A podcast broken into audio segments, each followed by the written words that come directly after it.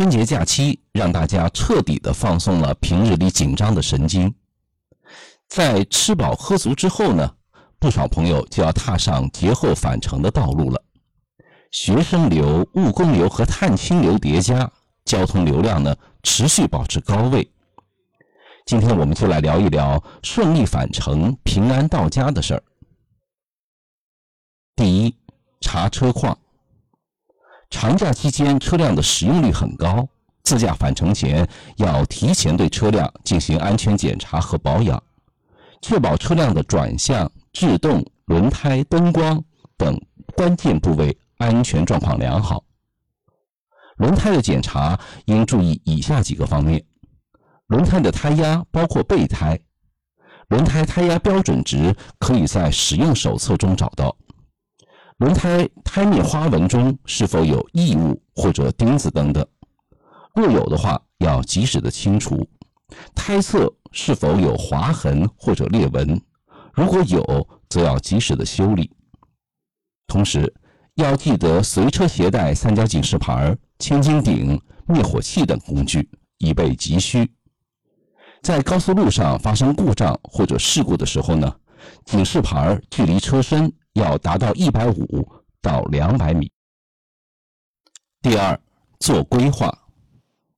长途驾驶呢，需要做好充分的准备，对所要经过的特殊的路段，如多雨、多雾、山区、隧道、坡段、沙石等了解清楚，合理的安排好行车时间和路线，避免开夜车。建议车主呢，同时带好地图、相关证件、随车工具、应急用品、通讯工具等等。同时啊。要了解清楚沿途的加油站、收费站等配套设施的确切的位置。车主在上高速以前呢，最好将汽车加满油。毕竟高速上如果遇到堵车，汽车长时间的走走停停，耗油量会很大。出行以前呢，必须要了解所行路途的路况信息和天气的情况，尽量避开雨雪天气。实在避免不了，行车千万多加小心，慢字当先，低速行驶。第三，防疲劳。返程的时候哈，要保持精力充沛。同行中最好有一位会开车的亲友轮流的驾驶，保证休息，能更好的保障行车安全。出行之前呢，要有充足的睡眠，不要服用使您困倦的任何药物。驾驶车辆每三到四个小时至少停车休息二十分钟。行车中保持驾驶室的空气畅通，温度和湿度适宜，减少噪音的干扰。感到疲劳的时候啊，应及时的驶离道路，停在安全地带休息，减轻疲劳以后，你再继续驾驶。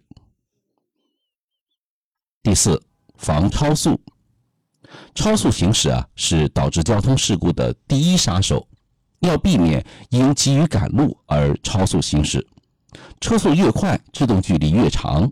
当车速达到每小时一百公里以上时，安全制动的距离啊，至少也需要一百米。所以呢，要做到头脑清晰，保持安全的行车距离。第五，用好安全带。安全带是生命带。研究表明，规范使用安全带可以在发生交通事故时至少减轻百分之四十的伤害。春节我们返程，广大的驾驶人呢，在系好安全带的同时啊，也要提醒同乘人员系好安全带。要为儿童选用适合他的年龄、身高和体重的儿童安全座椅，避免怀抱儿童乘车。或让儿童乘坐站立在副驾驶的位置。